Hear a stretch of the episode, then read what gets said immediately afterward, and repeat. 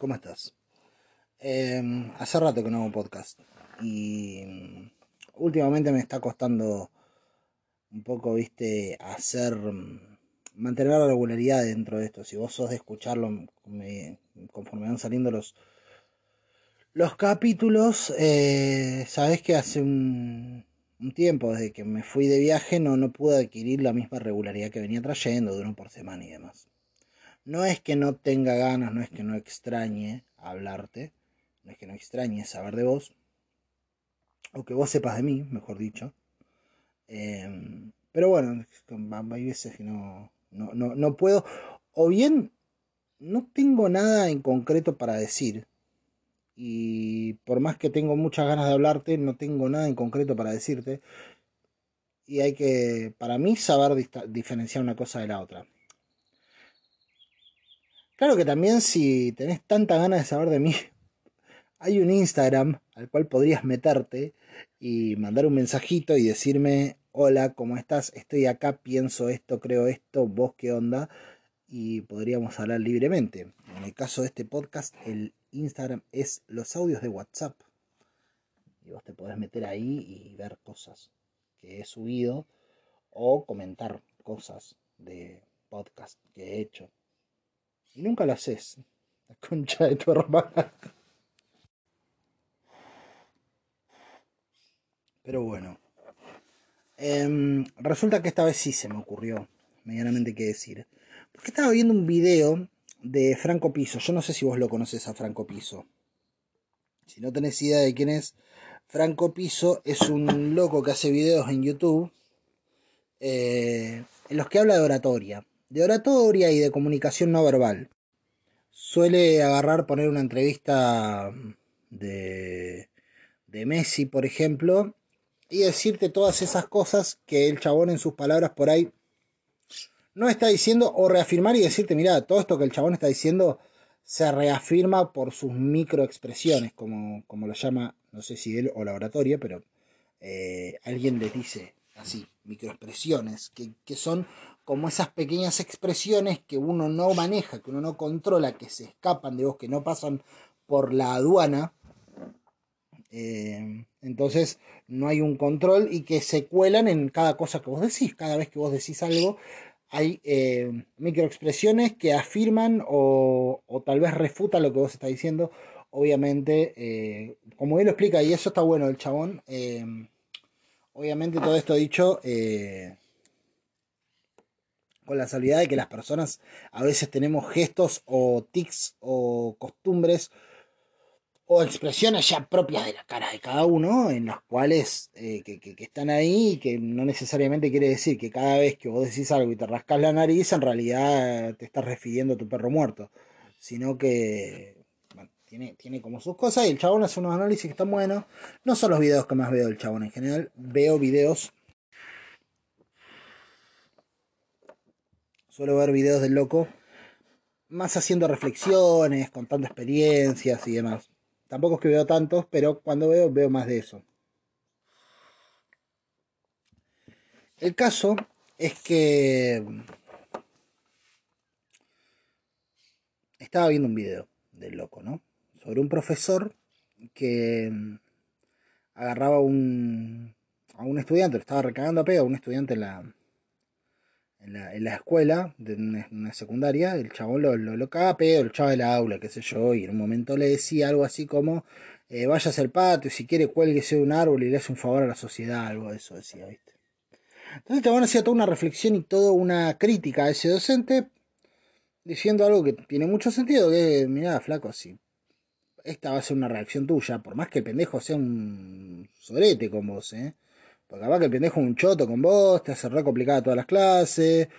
Eh, todos los días que tenés que darle clases a ese pibe son un parto, etcétera, etcétera, etcétera. Pero si vos llegas a ese punto, evidentemente la docencia no es la tuya. Eh, fíjate si no te conviene dedicarte a otra cosa. Cosa con la que, en líneas generales, uno podría estar bastante de acuerdo con el chabón. Más allá de, un montón de atenuantes al respecto. El tema es que bueno, yo estaba viendo el video y el chabón en un momento hablaba en el video y hacía un, todo el análisis de la situación, contaba un poco su experiencia personal, de por qué él llegó a la docencia, un flaco al que le gusta la docencia. Y en medio de todo eso, en un momento dice, porque vos no le podés decir a un estudiante que se suicide, y se queda un cacho así, y dice, ahora YouTube me va a desmonetizar el video, dice el chabón. Y se queda, y dice, todavía sigo con eso en la cabeza porque me acabo de dar cuenta que YouTube me va a desmonetizar el video y me quiero matar porque me rompe las pelotas, porque me caga con guita. Quiero decir, con esto, eh, yo vi un video del chabón que habitualmente loco le entra guita por cada video que yo le miro y no lo, no lo puede cobrar. ¿Por qué? Porque YouTube eh, le va a desmonetizar el video porque el chabón dijo suicidio cosa que estoy diciendo yo mismo ahora. La diferencia es que a mí que me desmoneticen esto es exactamente lo mismo porque no está monetizado, porque nada, no me escucha tanta gente como para que esto pueda generar algún tipo de dinero. A no ser que te quieras meter al Instagram y decirme, che, Edu, ¿cuál es tu CBU? Y me quieras tirar plata por hablarte, cosa que no creo que tengas en tus planes en este momento. Eh, pero que si lo tenés, la verdad, bienvenido sea. Cuestión, la cuestión. Porque aunque no lo crean, está escuchando más gente de la que yo creía este podcast, ¿eh? Nada, detalles.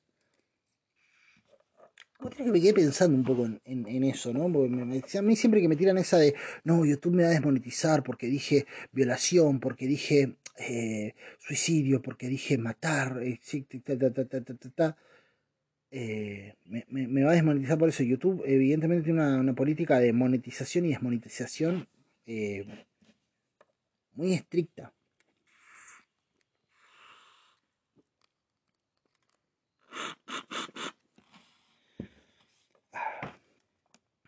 Ya son los últimos mates. Eh, creo que se escuchó hasta, creo que se escuchó hasta Córdoba como le le, le, le zaparrastré las últimas los últimos sorbos a la bombilla. Em, a mí me llama mucho la atención que tenga esa forma tan estricta de de como de censura de temas. No es censura de temas, sino eh, política de monetización y desmonetización. Creo yo detrás de eso hay una hay, un pequeño negocio que es eh, buscar excusas para para decir, ah, incumpliste mis reglas, ahora no te voy a pagar por esto que acabas de hacer, que a mí me genera mucha guita. Porque no es que bajan los videos. A veces, cada tanto bajan algún que otro video, pero habitualmente lo que hacen es desmonetizarlo. O sea, el video sigue ahí circulando, facturando. O sea, yo vi el video y entró un montón de guita, solo que no, o, entró guita, pero no al chabón, entró guita a YouTube. Solamente, y al chabón no le dieron un mango porque el loco dijo eh, suicidio o suicidar. Y está todo amparado en la idea de que hablar de esas cosas, eh, nada, no da. La plataforma no quiere que hables de eso. Y está eso amparada en una forma de de procedencia de esta etapa de la historia en la cual aquellas cosas que no queremos que existan no se las nombra. En realidad no es una forma propia, no es que inventamos algo en esta etapa de la historia, es algo muy viejo que hemos reciclado de la manera más pelotuda posible. Que vos no digas suicidio, que vos no digas violación, que vos no digas infanticidio, que vos no digas corrupción de menores, que vos no digas da, da, da, da, da, no hace que las cosas dejen de existir.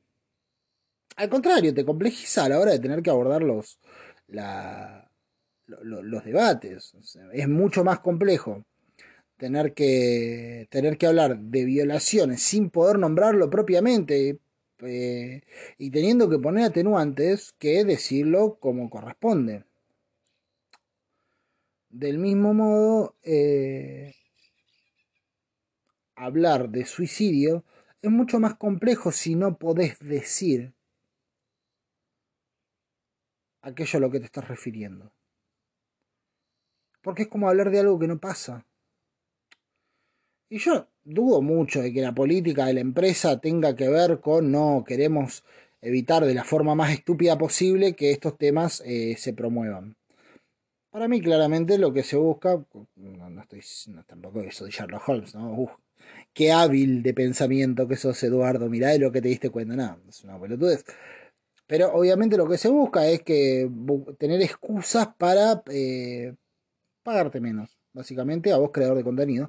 Cosa que siempre me lleva a pensar cómo pueden ser tan desorganizados los chabones de redes de, medios masivos. O sea, ¿cómo mierda nos sale un mega youtuber porque siempre escuchás que todos están hinchados de las pelotas de las políticas de YouTube y que te dicen, no, ¿cómo puede ser? Y YouTube cada vez más choto y más... ¿Cómo no hay un paro de youtubers? ¿Cómo no se juntan 5 capanga, 10 capanga de YouTube y empiezan a promover por todos los canales? Sí, muchachos, hasta que YouTube no se junte con un mini gremio a discutir las nuevas políticas de la empresa, eh, nada, cada tres días vamos a hacer jornadas enteras donde no se va a producir un video nuevo. O vamos a hacer todos videos donde digamos violación, muerte, y ninguna empresa quiera promocionarse en esos videos. Digamos, vos tenés el control completo porque vos tenés la palanca, vos tenés el micrófono, vos tenés la cámara. Eh, la gente entra a verte a vos, pajero. o sea, ¿por qué estás a merced de una empresa a la que podrías combatir? Son medio huevonados para mi gusto en ese sentido los youtubers, ¿viste? Es como, Dale, boludo. Cinco capangas no se pueden poner de acuerdo para incentivar a hacer eso colectivamente. Si todos sus seguidores los aman, supuestamente, y se mueren por ustedes. Ahora haces eso, es una apagón en YouTube, listo. Tres veces que lo hagas, a la cuarta ya estás hablando de otra cosa. y no te tenés que comer una represión, no te, no te, va, no te va a caer la gendarmería, no te va a caer la bonaerense, no te vas a comer un proceso judicial, nada, no, hoy no quise subir video por cómo funciona esto. Pues siempre así como, a mí me causa un poco de gracia, no sé por qué estoy hablando de esto ahora, pero bueno, qué sé yo, pintó. Pero me suelen causar gracia en el sentido de decir, por eso cada vez más youtubers se van a otras plataformas. Es como, Ay, no, ¿ves? Por eso no te habla nadie, por eso no tenés amigos YouTube. Nadie vino a tu cumple, ¿sabes por qué? Porque tenés esta política de mierda. Y se llena de youtubers nuevos y te vas a otra plataforma y Pues la forma de combatir las cosas no es me enojo, tiro todo y me voy a otro lado donde me traten mejor. Es acá están como el orto, acá las cambio. Concha de tu hermana. Youtuber del orto, la concha de su madre. Eh, nada, no sé, no sé por qué me pintó hacerle una crítica a los youtubers en general, pero posta, viejo. Pónganse en campaña, armen una movida, háganle una apagón a YouTube y en tres meses está discutiendo de otra forma.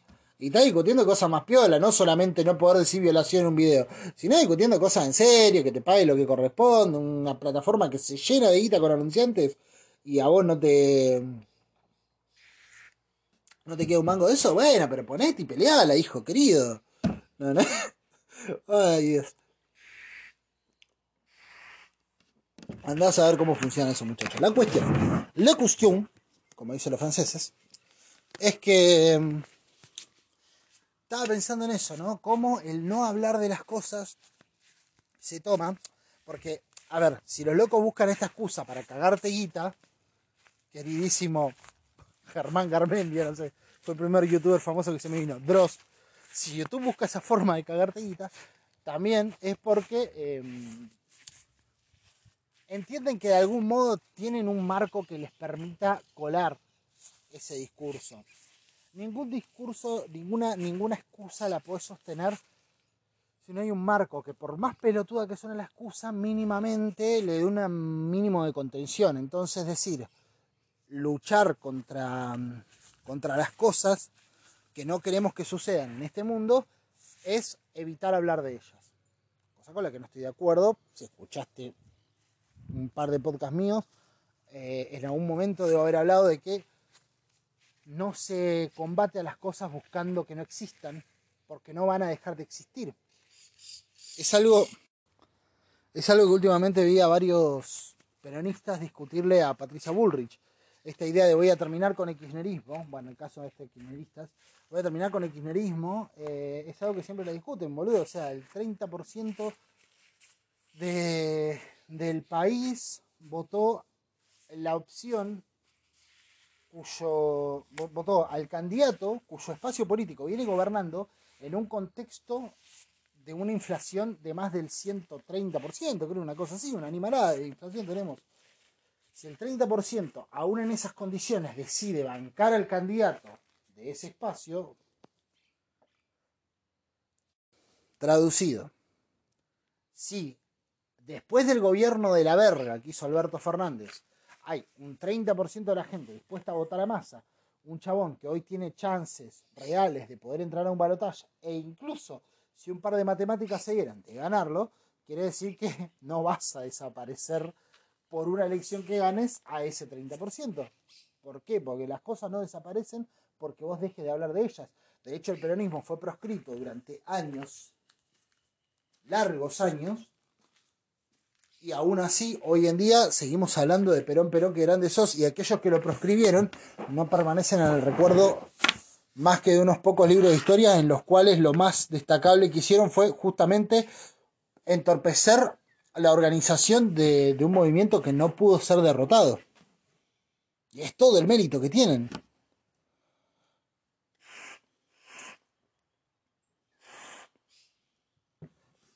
¿Por qué tienen solo ese mérito?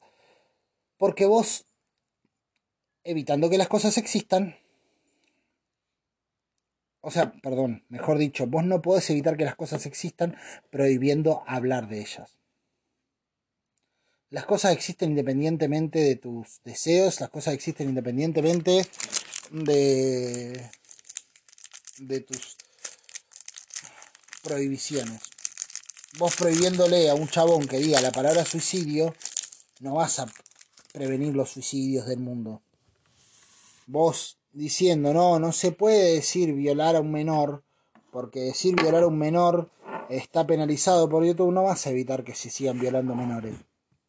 Al contrario, vas a entorpecer, aunque sea un poco, la, la, la discusión del tema. Porque no hay cosa más pedorra que tener que discutir de algo sin poder nombrarlo.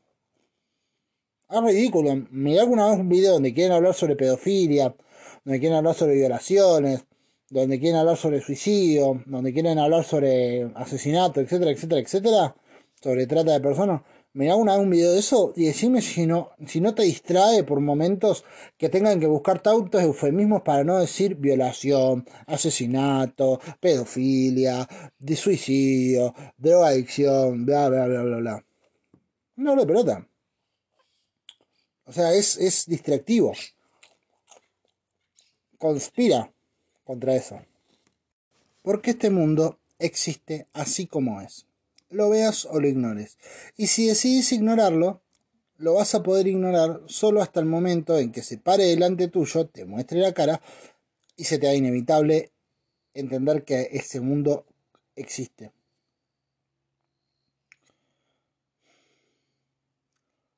Estaba viendo estos días atrás que querían hacer rehacer la película de Bambi y sacar la escena de la muerte de la madre. Eh, entonces mucha gente eh, decía, no, que saque la del Rey León también, qué sé yo. Cosa con la que no termino de estar. Yo sé que es una pedorrada, pero es una pedorrada humana, ¿eh? O sea, es una pedorrada ver cuando un chico toma conciencia de la muerte. No sé si te pasó alguna vez de tener que hablar con un nene que empieza a entender de qué se trata esto de morirse. A mí me tocó a medias, no me tocó verlo en ese momento, pero sí me tocó ver un pibe atravesando por esa situación de, de decir, che, un día me voy a morir y mamá se va a morir y mi papá también. Y de hecho me acuerdo de un el hijo de mi prima que le decía que él no quería crecer y cumplía años y se ponía triste y todo, y le dice, pero ¿por qué? Y porque yo no quiero que vos te mueras. Entonces el chabón entendía, como yo crezco, mi mamá se va a morir eventualmente. Una pedorrada con la que tenés que lidiar vos también. Con la que tengo que lidiar yo, con la que tenemos que lidiar todos eventualmente. Digo, sí, sí, es re choto, es re triste. Es re triste ver un pibe lidiar con eso. Pero no le queda otra. Hay cosas en la vida y en este mundo en el cual la respuesta es no queda otra. Lidiar con la muerte, lidiar con, con, con las injusticias, lidiar con el desamparo, son cosas con las cuales, para las cuales no te queda otra. No podés evitarlo. Es peor si lo evitas. Porque son situaciones que tenés que enfrentar, más tarde o más temprano tenés que enfrentarlas. ¿Por qué? Porque te vas a tener que acostumbrar a ellas. Te vas a tener que acostumbrar. Y cuanto antes te acostumbres a la idea, más rápido le vas a poder encontrar una salida, una respuesta, algo que te satisfaga, algo que te tranquilice. Pensar en la muerte es algo inevitable, es algo que nos da miedo a todos. Sí, obvio. Yo no soy partidario de estar todo el puto día hablando de que nada tiene sentido porque no vamos a morir y todo, pero verdad que no es mi forma de ver el mundo, no es como yo lo entiendo, no, no, no creo en eso. Ahora, ser consciente de que eso va a suceder es algo que más temprano o más tarde lo tenés que hacer. Yo he visto montones de viejos asustados cuando caen en la cuenta de que se van a morir. Viejos que pasan los últimos días de su vida cagados en las patas. Porque tengo la puta particularidad de darle pelota a la gente que me cruzo. Y entre ellos los viejos. En general, a nuestras edades, yo tengo 35. A nuestras edades en general no le damos tanta pelota a la gente grande, ¿viste? Como que... Bueno, están ahí, pero están ahí, punto. Cada tanto vemos si tienen un poco de sabiduría para impartir y si no tienen nada, ser un viejo chot, un viejo meado, un viejo pedor, un viejo facho, lo que mierda sea, y ahí quedó.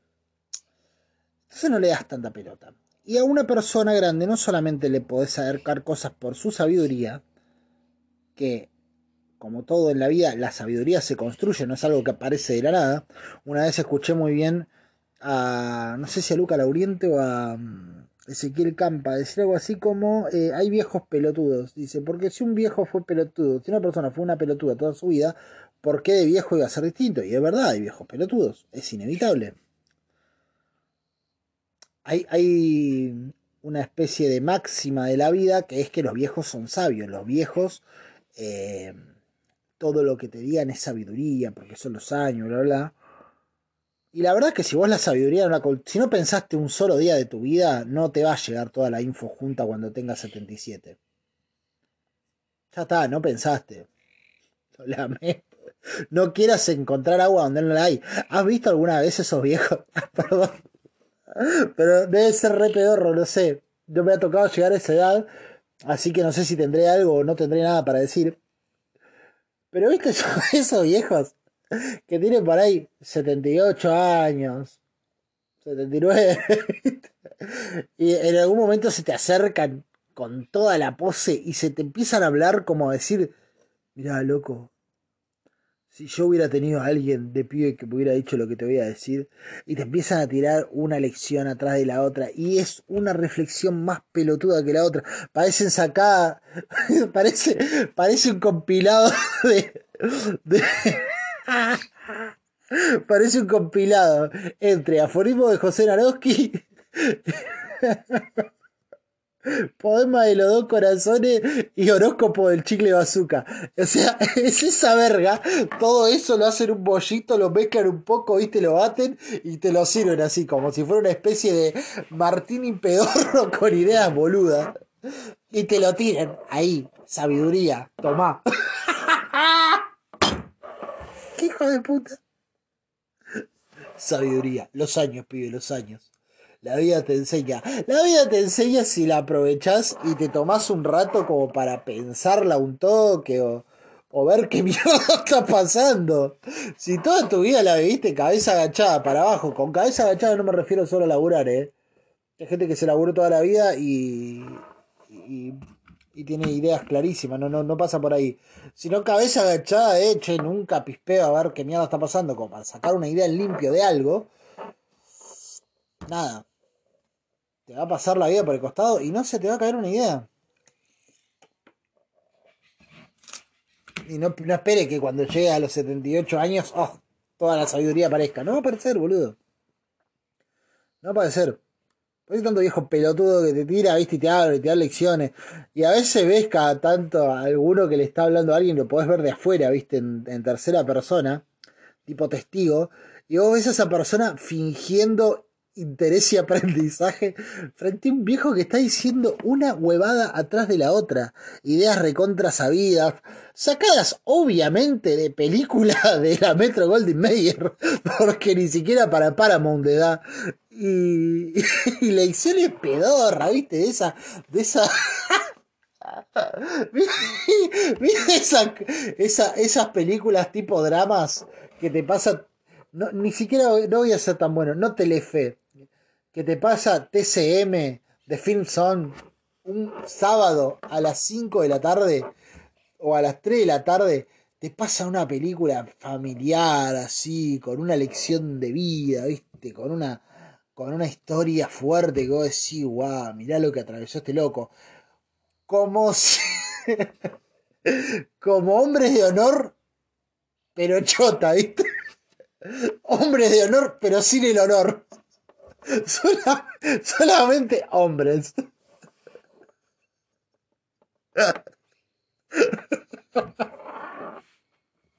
U honor, qué sé yo, elegí un adjetivo, un, adverbio, un infinitivo, metelo ahí, listo, es el título de la película. Y es un loco, capaz, viste, que, no sé, quería, quería entrar a la escuela de leyes y no podía. Entonces, entonces, nada, fue, y tenía un trabajo de noche y estudiaba, y conoció a una chica que era re buena, de buena familia, entonces, nada, él la cortejaba, viste, ambientada en los años 40, por ahí, viste, tuvo que ir a la guerra, porque siempre les toca esa, una leche, boludo, a la gente de esa época, qué, qué, ojete tener un, tener un sueño así grandísimo, como si yo quiero ser abogado, sueño más pedorro que querer ser abogado, perdón para todos los abogados del mundo, Pero es como que me diga a los ocho años, ¿y vos qué soñás, Jaimito? Yo quiero ser futbolista. Y vos, Josecito, yo quiero ser pintor. Agustina, yo quiero ser doctor y salvar vidas. Martina, yo quiero ser actriz. Josefina, yo quiero ser basquetbolista. Francisco, yo quiero ser automovilista. Ernesto, yo quiero ser bombero. Juan, vos que, yo quiero ser escribano público. Así de cuenta que no lo escuchaste y le preguntás de nuevo, Juan, ¿qué quieres ser? Escribano público. Decís, mira, le voy a preguntar a Marcos. Y en un ratito te pregunto, dale. Y hasta que no te conteste otra cosa, no lo dejás tranquilo. Bueno.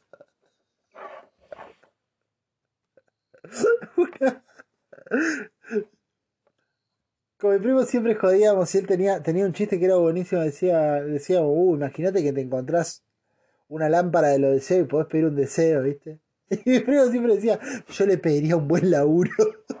y yo cagaba de risa. Y todavía me causa gracia eso. Porque hay gente que vive así. Hay, hay gente que si encontrara una lámpara de los deseos pediría un buen laburo, boludo. y vos decís, no, porque el valor del trabajo es la chota, boludo.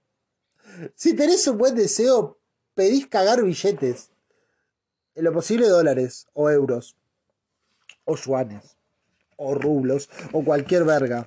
Pesos también, eh. Es cuestión de mezclar sandía con vino y sentarte a hacer caja.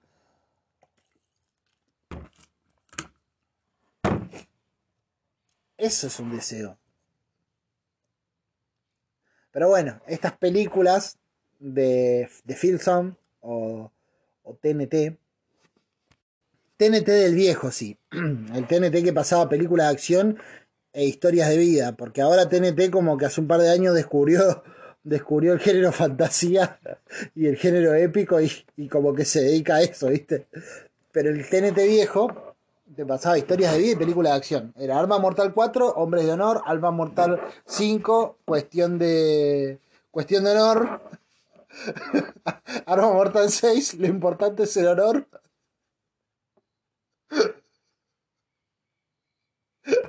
Mortal 7, mucho gusto, señor. Es todo un honor. Y así era el catálogo de películas de, TNT. Eh,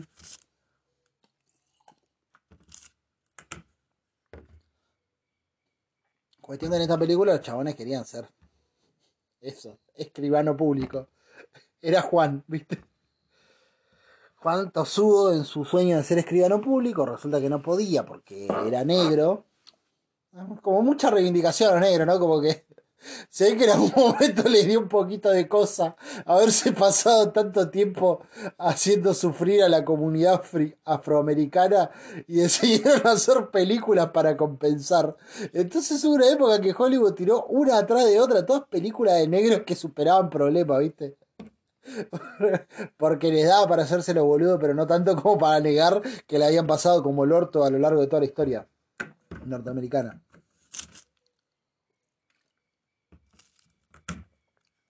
Paréntesis. ¿Vos viste Bastardo sin Gloria? Eh, no sé, me quedé esperando que me responda, qué pelotudo. No me podés responder. O sea, capaz que me respondiste, pero no te escuché. Por razones obvias. Lo grabé esto antes de que vos respondas. Cuestión. Eh, si vos viste Bastardo sin Gloria y te la acordás de memoria, de esas personas que, uh, Bastardo sin Gloria, qué peliculón, ¿te acordarás de la escena?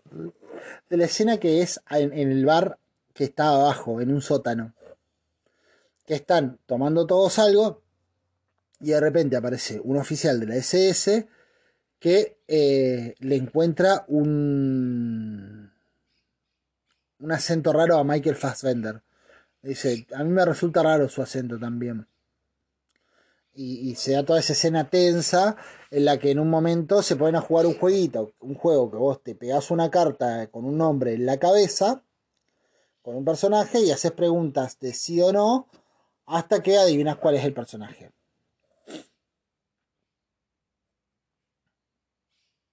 Y lo hace el oficial de la SS y le toca King Kong.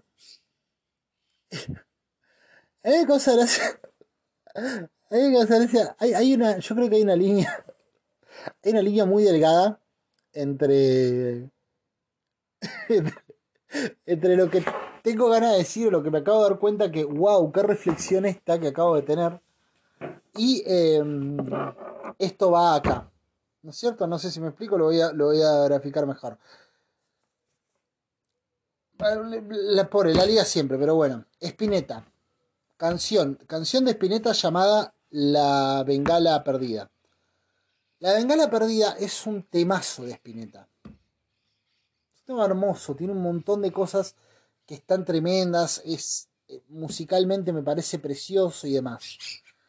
Tiene una frase, sin embargo, que es y la mujer que sabe eh, y la mujer que sabe el devenir porque ve mirando con el ojo del sur el ojo que mira el magma. Es una frase de no sé quién poronga que el chabón la mete ahí. ¿No es cierto? y el loco la, pone en la canción. La canción en sí habla de un, una vez en un partido Boca Racing, la 12 le tiró con la bengala a la tribuna de Racing y se la puso a un, a un pibe y, y nada, y lo mató. Y el loco hace una canción sobre eso, la verdad, me parece un, un tema válido. De hecho, hay muy pocas canciones tan buenas que hablen de, algo parecido. Eh, pero en medio de la canción pone eso. Que es como, y la mujer que sabe el devenir porque ve mirando con el ojo del sur el ojo que mira. Más, más hablando de la. O sea, lo que dice Spinetta, creo que, insisto, creo que no es una frase de él, es una referencia a la concha. En teoría, la concha es como un ojo que mira hacia, hacia el magma, el ojo que mira al sur, porque mira hacia, hacia el centro de la Tierra, hacia el magma. Cuando está acostada, es el ojo que mira hacia el horizonte, y si en algún momento se pone en vertical, es el ojo que mira al Arsat 1. y así, ¿no es cierto? Eh, y, y, podríamos decir que cuando está cogiendo es como si tuviera un parche, no sé, qué sé yo. Perdón, a mí me parece una verga esa, metáfora. Y me parece una pelotudez en general el concepto. O sea, la mujer que sabe el devenir porque mira con la concha. La mujer que sabe lo que viene porque tiene concha. Me parece boludísimo como idea en general. Y me parece un concepto boludísimo y, una, y un recurso poético re pedorro. Hablar de que ve con el ojo del sur, el ojo que mira al mar. O sea, qué sé yo, también mira las baldosas. No hacía falta que te metas tan adentro de la corteza terrestre. Un poquito más arriba también tenías referencia como para decir. Pero lo que más gracia me causa de eso es lo gratuito que entra en la canción. Porque el chavo viene hablando de, de una bengala que se la da un hincha, que lo mata, y que un chabón fue a ver un partido de fútbol con todo lo que eso lo que eso implica, el loco fue a alentar con la pasión del fútbol y termina muerto. Y no debería pasar que en un partido de fútbol se vaya una familia destrozada porque mataron a, uno. Y está buenísimo el mensaje. Lo que no tiene un carajo que ver es que la mujer eh, vea el futuro porque tiene una concha. Entra, entra, pero gratuito. Y es como que para mí el loco se acordó de que tenía esa. O sea, para mí fue la última canción que quiso meter al disco. Dijo, listo, esta es la última canción del disco. Se acordó de que tenía esa frase y dijo, si no la meto ahora me voy a olvidar y para el próximo no la voy a usar y yo la quiero usar esta frase. Y dijo, ya fue, yo la encajo acá. Y ahí quedó. Bueno, algo parecido pasa con la idea, con la idea de Tarantino de esa película, de Bastardos sin Gloria cuando loco empieza a hacer el juego, donde empieza a decir, eh, yo nací en un lugar exótico o nací en un lugar más más no sé, civilizado, dice, no, exótico. Y fui a los Estados Unidos, sí, y mi visita fue feliz, no, para usted no. Y bla, bla, bla, empieza a hacer toda esa cosa. Y, y el chabón entonces termina y dice, ¿soy la historia de los negros en Estados Unidos? No, le dicen, entonces debo ser King Kong. Y aplauden todos. Y yo digo, está bueno, está buena la reflexión incluso, y todo. Ahora, ¿Qué persona le pondría en un juego de esos a otro en la carta? ¿Vos quién sos? Mario Bros. ¿Y vos? vos sos Vladimir Putin. ¿Y vos? Eh, vos sos Henry Ford. ¿Y vos? La historia de los negros en Estados Unidos. ¿Posta? Sí. Anda, adivina. Adivinalo. Una gana de decirlo tenía Tarantino. Una gana de decirlo, che, ¿sabes de lo que me di cuenta? Aquí Kong es como la historia de los de Estados Unidos. Estaba que se me daba encima por contarlo. Qué hijo de puta. La cuestión es que eso, esas películas de mierda que tienen esa historia, que el chabón va a la guerra y ahí pierde una pierna y llega y se casa con su noviecita y ella lo encuentra y al final tiene una casa y una carrera y un día en el laburo le dan una placa de empleado del mes y termina con el chabón colgando eso en la pared diciéndole, ¿lo ves hijo? El sueño americano es posible. Pa, para, pa, pa, pa, pan. Y termina la película. Em, entonces un viejo de estos ve esa película y dice, a partir de ahora esta va a ser la sabiduría que yo voy a impartir en todos los jóvenes. Porque me di cuenta de que tengo 77 años no me tomé un puto minuto de mi vida en reflexionar nada. Y, y nada, y necesito decir algo. Necesito decir algo. Entonces nada, después agarran pibes aleatorios al azar. Pibes que no los buscan por su sabiduría, porque claramente no la construyeron en su puta vida. porque irías a buscar una persona que uno no iría por la vida mirando a ver cuántas canas tiene alguien, a ver si tiene algo para, de provecho para decirle. Entonces estos pibes van y eh, nada, están sentados ahí de repente de atrás aparece como una sombra con la música de tiburón.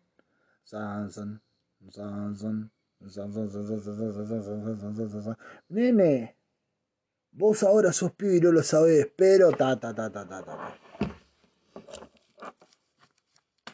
todo en la vida se construye.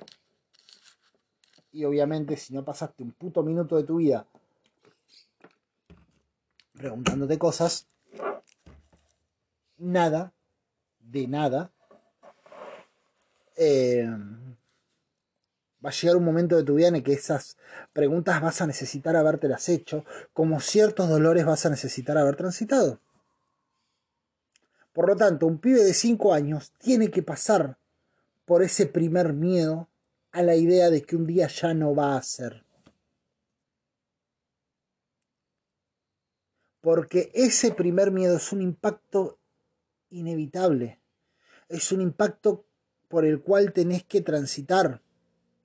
Esa cosa de me traumaron, me traumó la infancia, ¿no? Porque traumada, traumada, traumada, traumada, traumada, da, da, da, da, da. tiene dos aspectos muy distintos. Una cosa es que vos agarres y, y no sé, descuartices a un chancho en una película para chicos para mostrarles que eso existe. Y otra cosa es que decías eliminar la idea de la muerte de una película para chicos.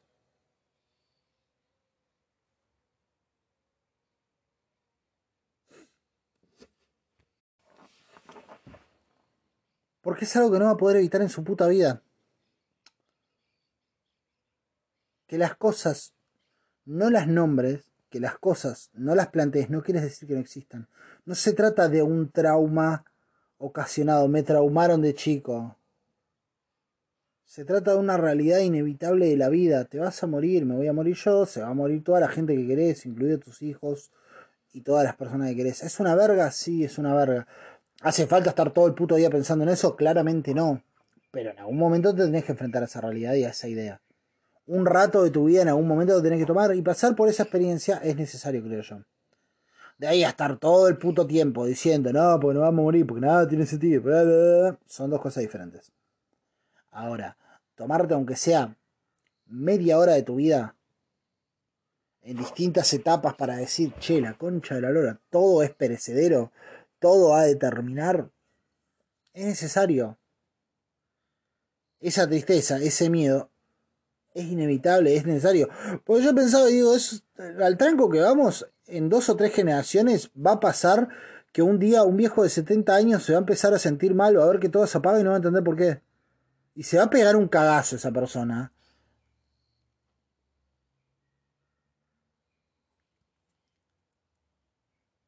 Un día uno va a tirar a otro del techo y va a ver que no se mueve y va a decir, che, no se mueve, Pedro. Hay cosas que no podés gambetear en tu vida, boludo. Que las cosas no existan no es la respuesta, nunca fue la respuesta.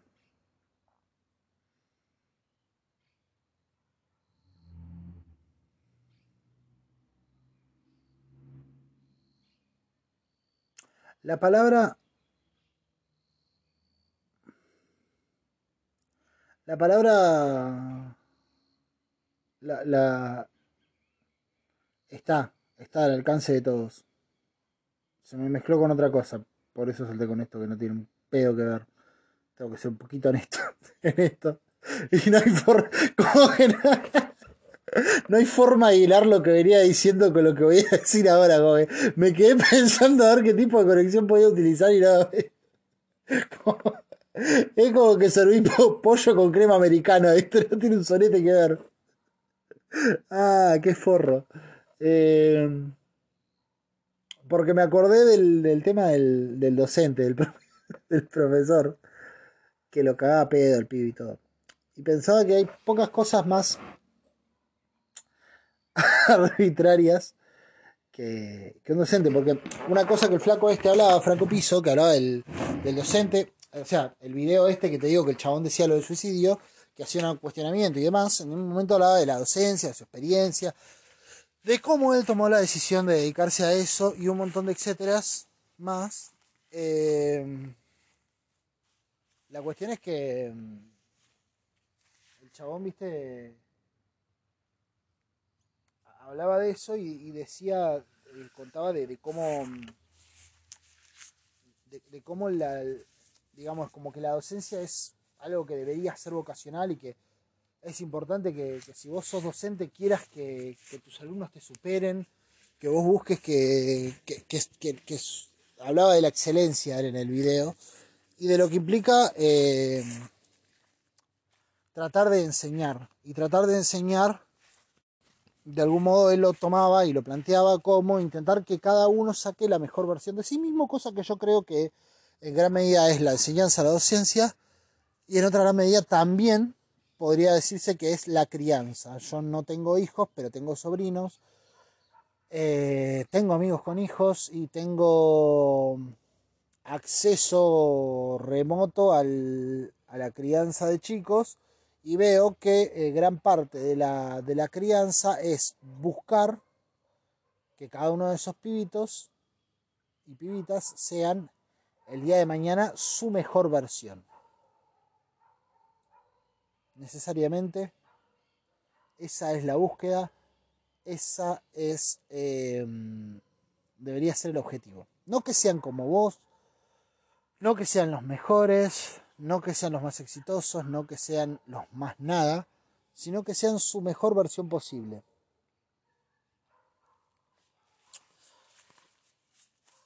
Y entre esas cosas hablaba eh, de cómo de cómo podés eh, tratar de motivar a alguien y demás. Y yo pensaba mientras hablaba de todo esto, yo decía, el poder que tiene eh, un docente en un aula es significativamente grande.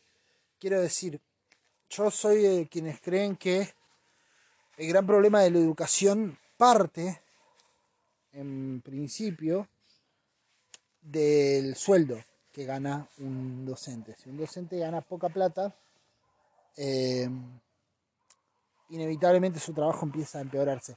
No por una cuestión de que el docente esté descontento y haga las cosas de mala gana, ni por una cuestión de los paros, ni nada por el estilo, sino por una cuestión eh, inevitable. Si vos necesitas 200 mil pesos para sobrevivir todos los meses y a vos, eh, como docente, con los horarios normales de un docente, como los horarios normales me refiero a la cantidad de horas que vos tendrías que hacer como docentes, eh, de tiempo, la cantidad de cursos que vos podés tomar, la cantidad de, tiempo que vos le, le, dedicás como para estar 100% compenetrado con la educación de un grupo de chicos, si vos con el horario normal, estándar, recomendado para un docente, vos cobras 120 mil pesos, hay 80 mil pesos que tenés que sacar de algún lado, y ese algún lado es ah, tomando más horas.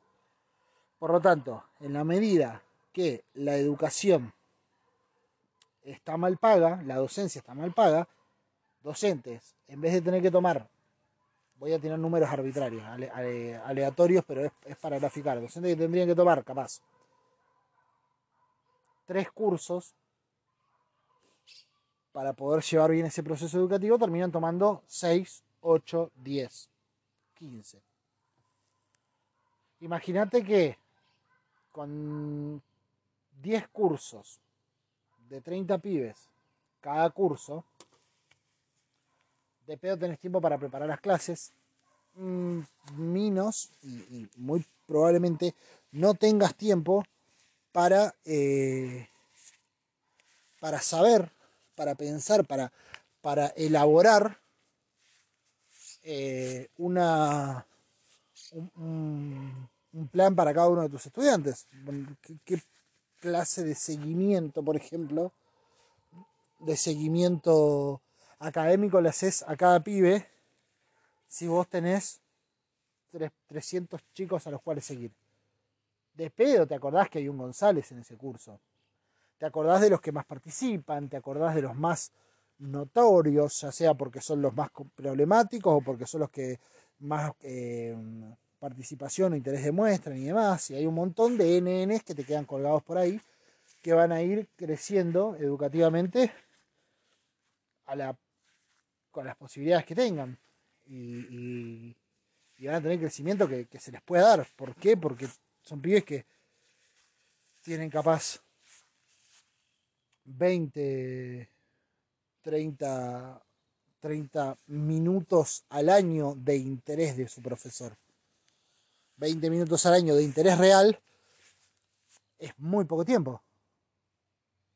Con interés real me refiero a eh, minutos en los que el chabón esté atendiendo específicamente, verdaderamente a las consultas, a las dificultades, a las dudas, a, a las problemáticas que pueda tener un alumno. Entonces, si vos me decís, che, yo a los docentes les pago poco, y tu preocupación es no, porque no van a clases, por eso los chicos no, tienen nivel educativo. Lo que yo te digo es, los pibes no tienen nivel educativo porque no hay profesor que pueda hacerle un seguimiento real a cada estudiante. No hay forma. El docente tiene que ir de una escuela a la otra, de esa escuela se va a otra, y de esa escuela se va a otra para ganar un sueldo. Vos me decís, eh, ganan bien porque la hora...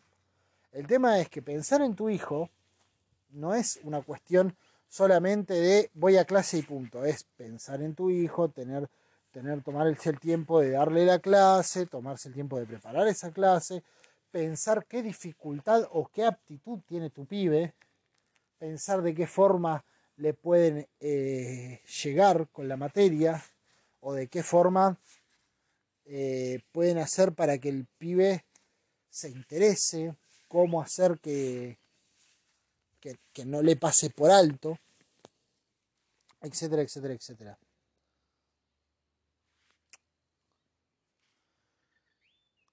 La docencia es un laburo fundamental en la vida de una nación. Y no es solamente una cuestión de vocación, a mi entender, es una cuestión eh, de planificación. Y eso me hacía pensar mucho en el debate del otro día. Cuando se habla de educación, cuando se habla de, de salud, cuando se habla de seguridad, se, se pretendía digo el debate del otro día porque estos días atrás hubo, el domingo pasado y el anterior hubo sendos debates presidenciales en los cuales los cinco candidatos que quedaron en pie para las elecciones ahora del 22 de octubre, eh, 22 de octubre de 2023, digo porque capaz que tú lo estás escuchando en el 2030 y decís, ¿de cuándo? 2023. Ya me dirás vos quién, quién quedó como presidente. Eh, en ese debate presidencial se pretendía en dos minutos atacar problemáticas que son muy graves. Porque si vos me decís, el problema es que hay muchos paros, entonces yo voy a hacer que no haya paros, eh, voy a evitar que haya tantos paros para que haya, se, respeten los días de clase. 190 días de clase para todos los estudiantes eh, para que vayan a la escuela. Un plan de vouchers donde las mejores escuelas van a tener a los mejores alumnos y las peores escuelas tendrán que ir cerrando o van a ser captadas por las escuelas más nuevas. Eh, no, yo voy a hacer un plan de educación donde, eh, no sé, donde podamos meter nuevos programas a las aulas, etcétera, etcétera. Pero vos no discutís este problema, que es un problema fundamental de educación. ¿eh? Vos, como a cualquier cosa, le podés prestar tiempo a una tiempo, le podés prestar atención o podés preocuparte realmente por una cantidad limitada de de, cosas. O sea, poder prestar atención a una cantidad limitada de cosas. Y en este caso, esas cosas son personas. Entonces, a 30 pibes les podés prestar atención, a 60, ponele. Les podés prestar atención individualmente, preparar programas para esos 60 pibes, pensar casos en particular, eh, medianamente hacer un seguimiento. A 150 pibes, ni en pedo. A 300 pibes, de pedo si les llegas a preparar una clase. No puedes pretender que la calidad educativa de tus hijos sea alta si los profesores ni siquiera saben cómo es la historia de tus hijos. ¿Qué les, les, les resulta fácil, qué les resulta complejo?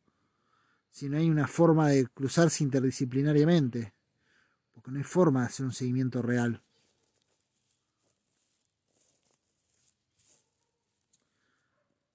Y el otro día tuvimos un debate en el cual se trataban todos esos temas. Pero voy a hablar después de cortar esto porque si no se me va a chulear todo el audio y se me borrar toda la mierda. Así que te veo en un ratito. Más ratitos a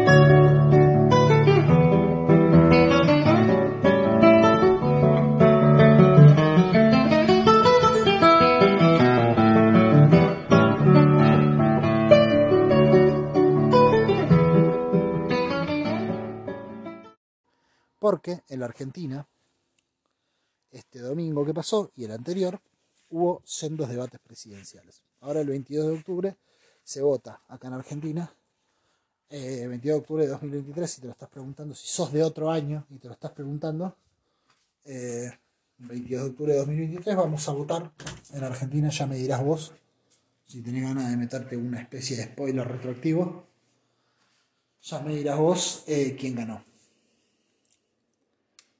y hubo debate presidencial.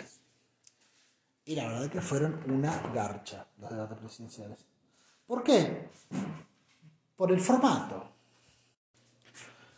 Porque son debates de, de dos minutos y medio. Tenés dos minutos y medio para desarrollar tu plataforma educativa, dos minutos y medio para desarrollar tu plataforma en salud, dos minutos y medio para desarrollar tu plataforma económica.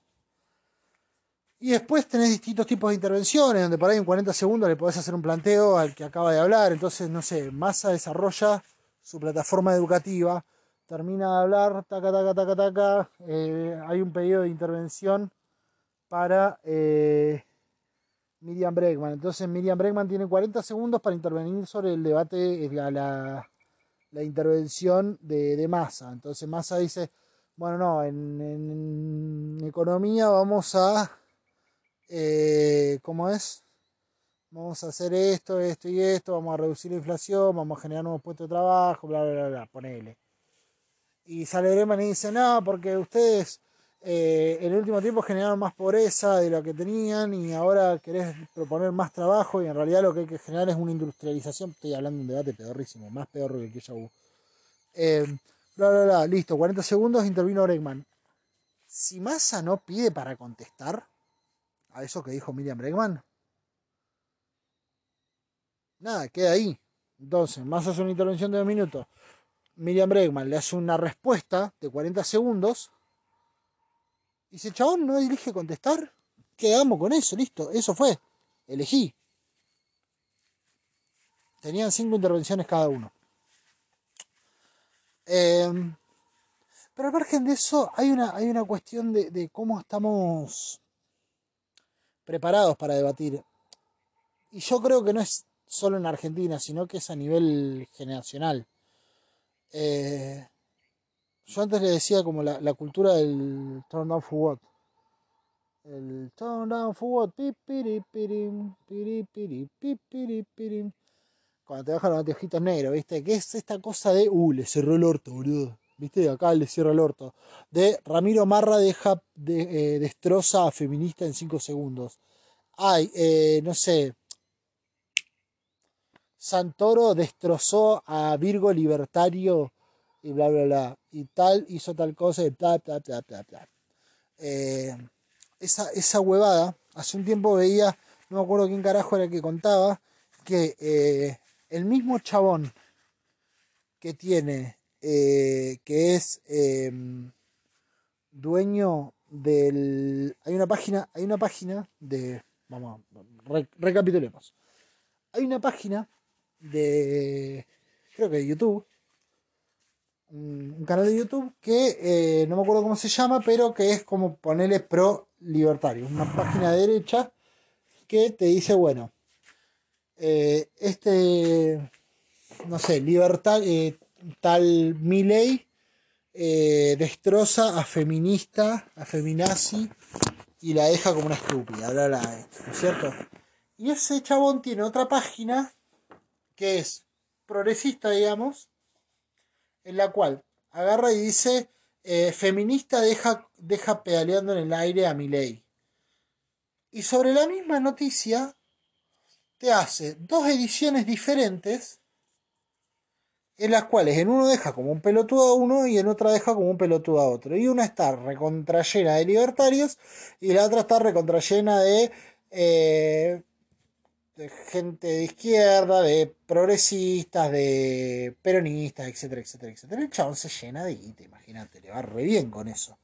¿Por qué? Porque todo el mundo tiene ganas de ver cómo el suyo le rompió el orto al otro.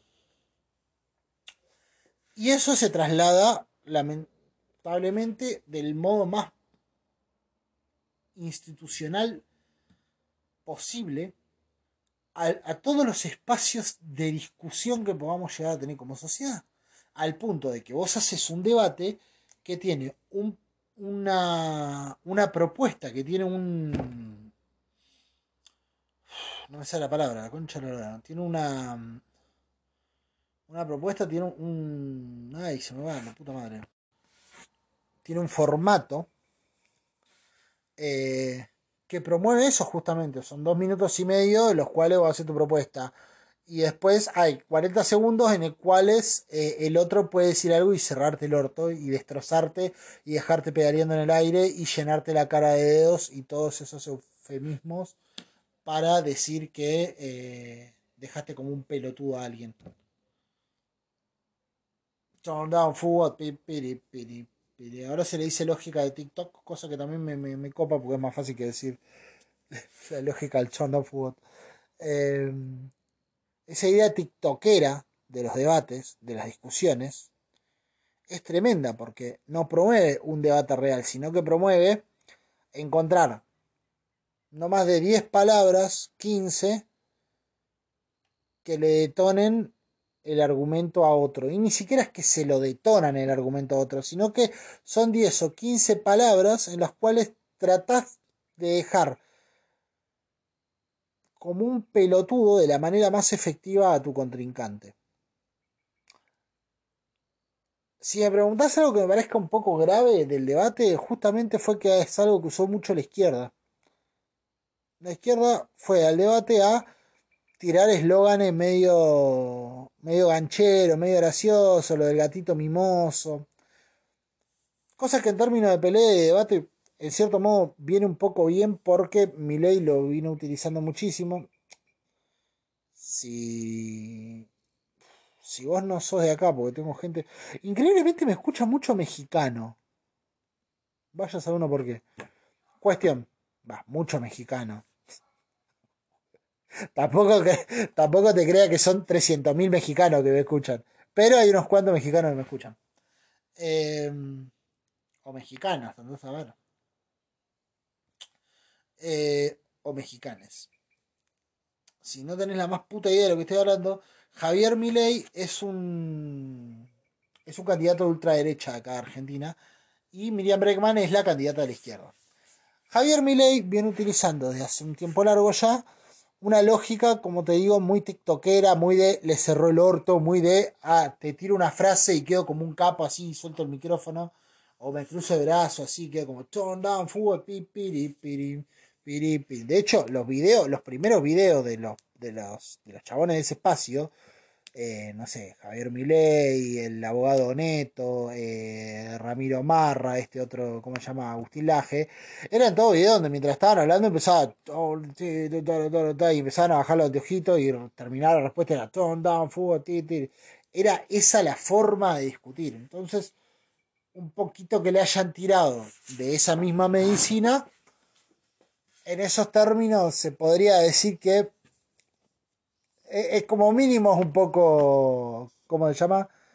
No, no sé si justo, pero como mínimo se podría decir que es un poco karma, no sé, tiene un, tiene un olorcito a justicia que está bueno. Pero eh, no deja de ser un quilombo que la referente de un espacio que se caracteriza históricamente por privilegiar el debate, por privilegiar la discusión, por, buscar que, los debates sean profundos, por llenarte de elementos y argumentos. El trosco, el trotskista, podéis izquierda trotskista. El trosco en general es una persona que se llena de elementos, de materiales, de información, que sabe cosas. Yo tenía una frase cuando meditaba que era que el trosco siempre sabe más que vos. Siempre el trosco va a saber más que vos. De que tenga razón es otra cosa, pero que sabe más que vos sabe. Eh, Imagínate que, que la referente de ese espacio participe en un debate usando esa lógica más de, uh, le cerró el orto, boludo, le dijo gatito mimoso. Uh, el gatito mimoso, boludo. Em, para mí marca, marca un indicio de de qué manera se debate hoy en día, creería no solo en Argentina, sino en general en el mundo. ¿Por qué estamos eh, muy inmersos en una lógica de debates cortos donde mayormente los temas no se cierran, porque no terminan, y no es que no se cierran porque los debates siguen y esto es un debate largo, no se cierran porque es un ratito, eh, uno deja como un boludo a uno un cachito, el otro te deja como un boludo un cachito a vos, es como hacer un 69 de dialéctico más o menos, ¿viste? Eh, cada uno se la chupa un poquito al otro y nos vamos a casa. Y listo. Y que el que, el que mira, que elija a ver quién la chupó mejor. Básicamente. Y es un requilombo para, no para un país, para una sociedad con la cantidad de problemas que tenemos, y no estoy hablando solo en Argentina, a nivel mundial, la cantidad de cosas a resolver que tenemos, que tengamos tan, tan bajo en consideración las discusiones, eh, las contraposiciones de ideas, que ni siquiera nos podamos definir del todo en elegir el temario sobre el cual vamos a debatir, porque nosotros tenemos temas como muy amplios. Decimos, bueno, economía, hay que arreglar la economía. Punto uno, la inflación, listo. Ponele que solucionar el tema de la inflación, tenés 80.000 kilómetros más a los cuales hay que darle respuestas. Que, que, que creamos que discutir es cerrarle el orto al otro, que creamos mucho en el algoritmo, de la manera en la que creemos en el algoritmo. Eh, y con creer en el algoritmo quiero decir creer que todo aquello que vos ves día a día en tu celular representa la opinión pública. Yo constantemente digo que lo que vos ves en redes sociales es la realidad. Las redes sociales son la realidad. Hace poco escuché hablar sobre el caso de una policía, eh, si no me equivoco, Belén San Román, que eh, tuvo un caso en el cual hicieron público un video íntimo suya. Ella había tenido sexo virtual con un chabón que había conocido en redes sociales. El chabón eh, publica el, el, video y esta piba, cuando publica el video y se ve expuesta de esa manera, termina quitándose la vida. ¿No? Se suicida. Entonces, una de los. El padre de la chabona le hacía una entrevista y decía: las redes sociales son la realidad. No es que no son la realidad, son la realidad. Una cosa que digo hace un montón. Que para mí, eh, si, si, una red social puede hacer que un pibe que recibe acoso virtual se suicide, me parece pocas cosas más reales que llegar a quitarte la vida. Entonces, evidentemente las redes sociales son la realidad. Sin embargo, sin embargo, las redes sociales son la realidad porque lo que está vertido ahí existe verdaderamente. Porque lo que vos estás leyendo en Instagram, en Twitter, en un comentario de YouTube, en Facebook, o donde garcha lo veas las cosas, lo que vos estás viendo ahí existe, es verdad, está pasando. O sea, hay una persona que opina eso, evidentemente y cree eso. Y cuando una persona dice hay que matarlos a todos, lo que siempre digo, tal vez no vaya con una escopeta a la villa a cagar a tiro a todos, pero cuando se le presente a alguien que diga, che, hay que hacer algo, militarizar y, y militarizar la, las villas, probablemente le, le deje su voto a esa persona. Entonces, eso es real. Ahora, lo que vos estás viendo todos los días en las redes sociales es un segmento y eso es algo que recién ahora estamos empezando a adquirir masivamente eh, control de esa situación, que es, che, yo lo que veo en redes sociales es un segmento de la realidad, en el cual veo una y otra vez opiniones, veo una y otra vez ideas, veo una y otra vez... Eh,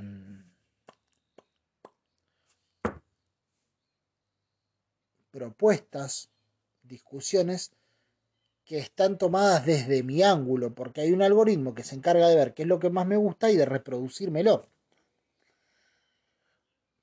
Porque una cosa que tiene mucho talento para hacer el sistema es adaptarse a cualquier cosa. Entonces al sistema no le interesa que vos seas un nazi neoliberal de derecha.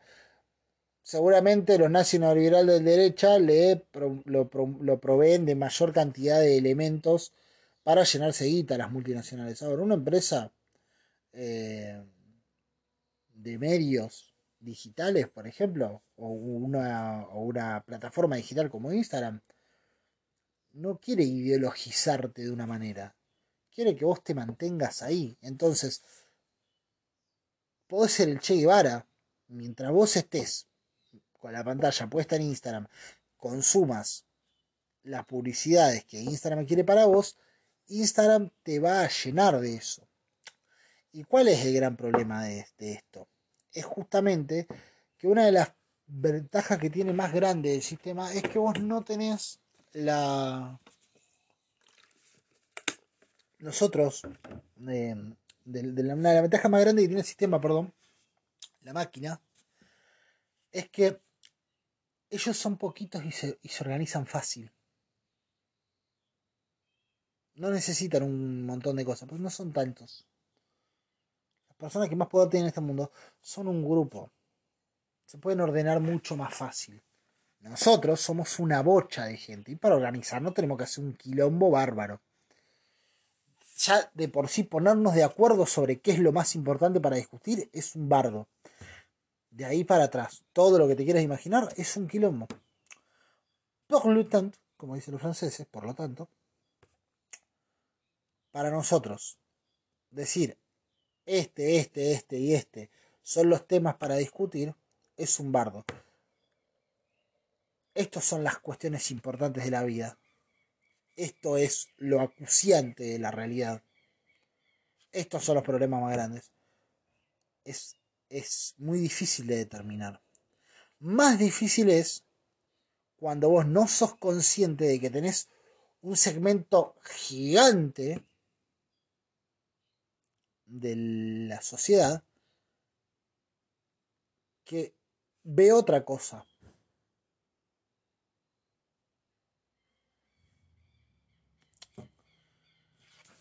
Cuando cuando vos discutís ponele con un con un libertario solés sentir que el chabón vive en un mundo que no existe. Eso suele pasar. Decís, ¿cómo puede ser que haya alguien que piensa así? Y decís cómo puede pasar que haya alguien que piensa así, básicamente porque el mundo lo estamos experimentando hoy a través de una pantalla. Desde la pandemia se potenció el triple eso. ¿Por qué? Porque te queda más cómodo eh, experimentar el mundo de una pantalla. Porque... Por un montón de razones. Por un montón de razones. Porque es mucho más cómodo estar tirado en tu casa, en jogging, mirando lo que puso Sergio, haciendo una videollamada, etcétera, etcétera, que ir a socializar.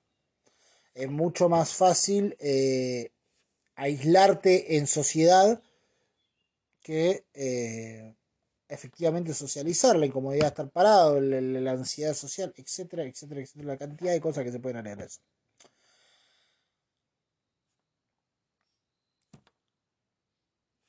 Cuando cuando vos no sos consciente de que hay un todo un segmento gigante de la sociedad que ve otra cosa, que piensa de otra manera, que entiende el mundo de otro, desde otra óptica, al cual le llegaron otros debates, y vos no entendés que esa persona no es un pelotudo, no es un forro, no es un inútil, no es un infradotado, no es un nazi, sino que es solamente una persona a la cual le llegó otro debate con otra respuesta, vos te enfrentás a un mundo, y esto sí, lo he hablado un montón de veces esto. Vos llega un momento en el que te contrapones con esa persona y te enfrentás frente a alguien que te parece un extraterrestre, que no lo entendés que no entendés cómo no ve lo que vos estás diciendo. El otro ve exactamente lo mismo de vos. Entonces es una ventaja gigante que tienen ese grupo de personas que tienen el control del puto planeta. Porque yo soy de la idea de que sí hay un grupo de personas que tienen control del planeta. No es que no. No del modo Illuminati. No se juntan, capaz, que yo sepa, en un búnker secreto a, a sacrificar niños de 5 años y beber su sangre. Pero sí existe, boludo. Hay gente que, que tiene un dominio relativo, aunque sea, de la sociedad en la que vivís. En la que vivís. vivís. Y esa gente que tiene ese dominio relativo de la sociedad en la que vivís, eh, tienen esa ventaja de que ellos se ordenan fácil y se organizan fácil y vos no.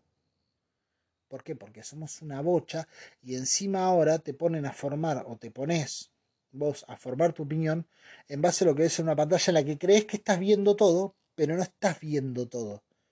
La sobreinformación, que, que, que, que es un término que existe hoy y que es muy difundido, es una sobreinformación aparente, porque no es que hay sobreinformación, que hay muchísima información sobre todo. O sea, sí hay mucha información a disposición, pero principalmente a vos lo que te llega es una cantidad parcializada de información. Te llega mucha información sobre lo que se supone que te interesa, entonces te hace ver el mundo como si el mundo fuese exactamente lo que vos crees que es. Y cuando vos te enfrentás con alguien que opina totalmente distinto, decís, che, es un idiota este. Y empezás a decir cosas como las que se decían hasta hace muy poco en la campaña política. Los teletubbies, los virgos, los pibes egresados, cuando se hablaba de mi ley. Y, no, y había gente que no podía entender cómo había gente que vota a mi ley. Hay gente que vota a mi ley porque es menos desquiciado de lo que parece. Lo que pasa es que a vos lo que te llega por tu algoritmo es una caricatura de esa idea. No te llega esa idea realmente. Como al otro le llega una caricatura de lo que sos vos. Porque no es que al otro le llega eh, a Eduardo Ulloa tal cual es. No, le llega una caricatura de Eduardo Ulloa.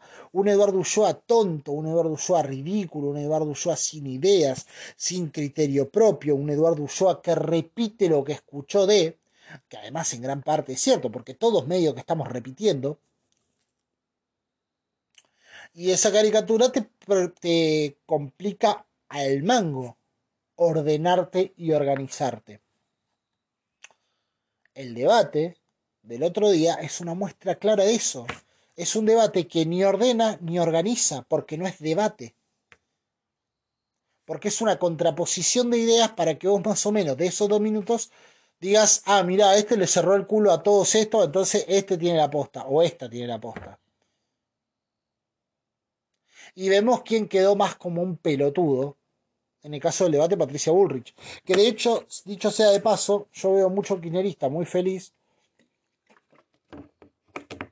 de, de que de que le rompieron el orto, de que Bullrich quedó como una tarada, que quedó muy polarizado y que quedó en Milei contra Massa, que es real. El tema es que Bullrich. Vi mucha gente diciendo, no, estuvo mejor en el segundo debate Bullrich. Bullrich, a ver, estuvo bien en el segundo debate Bullrich, decían, incluso. Y vi gente como los de. Los de Coso, los de La Nación Más diciendo Bullrich ganó el segundo debate. En el primero estuvo muy mal y en el segundo estuvo bien, etc. Bullrich estuvo como el ojete en los dos. En el segundo patinó menos, ponele. Pero Bullrich, para mí, a mi criterio, y por lo que vi, y por lo que veo de lo que vio muchísima gente, Bullrich se mostró como una persona invotable. Bullrich es invotable. Y a mí no me sorprendería que caiga por debajo del 10% para la próxima elección. Incluso.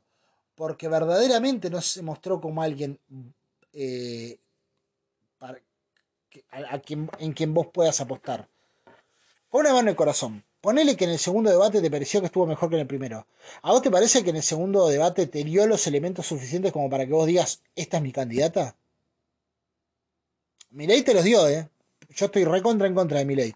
Voy a votar otra cosa. Yo lo escuché al loco y en el debate, entre los dos debates, digo, si yo más o menos estoy de acuerdo con lo que él propone, el loco me dio elementos para creer que él es mi candidato. Más a lo mismo. Ahora, Bullrich. Bullrich no te dio elemento para decir esta es mi candidata. Miriam Bregman te los dio. TikTokeramente o no, te los dio. Eso significa, para mí, que Massa tiene un problema grande porque para mí lo que pasó con Bullrich es que se mostró como una mina invotable, abiertamente invotable, muy claramente invotable, y la propuesta de Bullrich fue específicamente de derecha, por lo cual lo más probable es que todos los votos que se le caigan a Bullrich sean de derecha, y esos votos no van a ir ni a Massa, ni a Miriam Bregman, ni a Schiaretti, van a ir probablemente a Milley. Y eso le, amplía la posibilidad de ganar en primera vuelta para mí a Milley. Salvo que tenga mucha pregnancia la patinada que se pegó en derechos humanos Milley, que dicho sea de paso, para mí hay que replantearnos a ver cuánto consenso hay en la sociedad argentina respecto de los derechos humanos, para mí no es tal ese consenso. Yo no soy de la idea de que estamos todos de acuerdo en que la dictadura es un tema en el cual los argentinos tenemos consenso. Yo no estoy tan de acuerdo en eso. Para mí no hay todo ese consenso que se dice. Sobre todo porque espacios como estos trajeron siempre aparejada esa discusión y hace mucho que estaba esa discusión ahí flotando en el aire y esos espacios lo único que han hecho es crecer. Entonces yo no veo que haya una falta de consenso. Al contrario, me parece que hay que ir hacia la rediscusión de ese tema y volver al debate y no esquivarle al bulto. Así que eso. Eh, nada.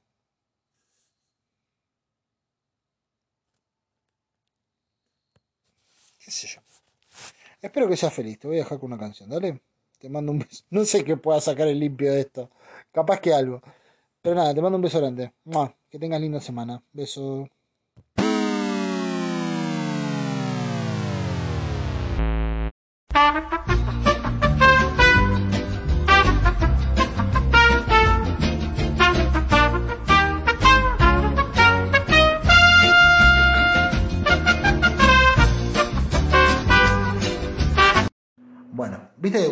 Una guitarra, si sos músico, música, eh, siempre hay una canción en particular que, que tocas.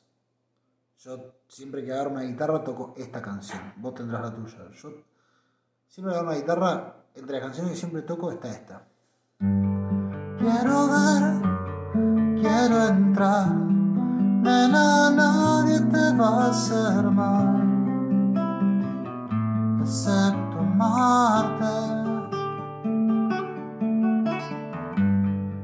Vas aquí, vas allá, pero nunca te encontrarás. Al escaparte. No hay fuerza alrededor,